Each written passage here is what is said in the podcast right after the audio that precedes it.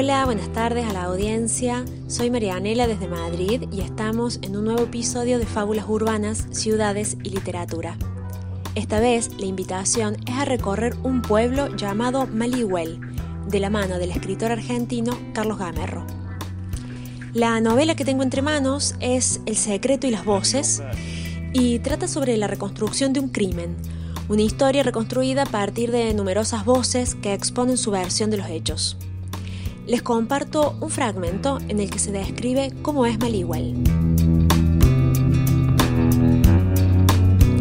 El pueblo propiamente dicho es un cuadrado de 10 manzanas por 10, menos de la mitad de las cuales ostenta algún rasgo de edificación incontestable evidencia de que nunca llegó a llenar la planta que el optimista o indiferente agrimensor originario le había trazado.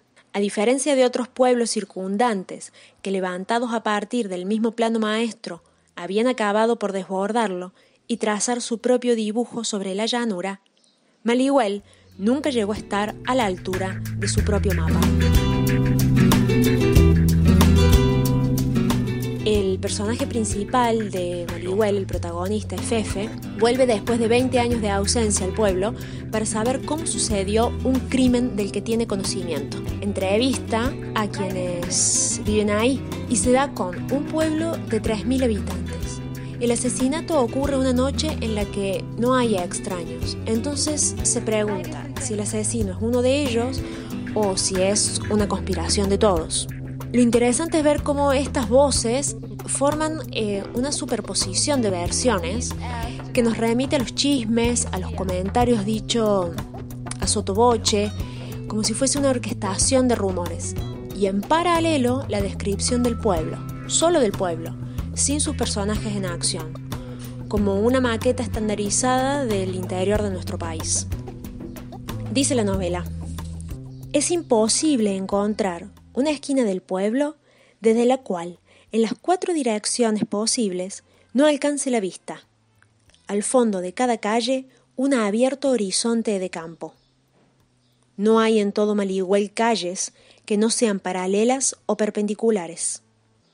La pasión hispánica por el damero encontró en las pampas el sumiso cuerpo óptimo para el ejercicio privilegiado de su perversión. Este pueblo imaginario, eh, porque es un nombre de ficción, eh, dado que no podemos encontrar a Maligüel en los mapas de la provincia de Santa Fe, tal como está referido en la narración, se constituye como el escenario de este relato polifónico que va exponiendo algunas pistas al lector, a la lectora, para que pueda ser parte activa de la investigación. Durante las entrevistas de Fefe, que Fefe hace a los habitantes de Maligüel, se reconstruye una historia que va más allá de, de Maligüel en sí mismo para ser parte de una historia nacional situada durante la última dictadura militar. Volvamos al texto para dar una última vuelta por Malihuel. Como sucede con todos los pueblos chicos de la llanura, hay tanto espacio disponible que lo nuevo no necesita reemplazar a lo viejo. Se le agrega. Así, desde el mangrullo del siglo pasado hasta la mole amarilla de la vieja usina, caída en desuso desde que poco más de una década atrás llegó el tendido de alta tensión, todo lo que alguna vez existió en Malihuel permanece, como permanece en el recuerdo de los pobladores que hacen del ejercicio tenaz de la memoria una distracción cotidiana.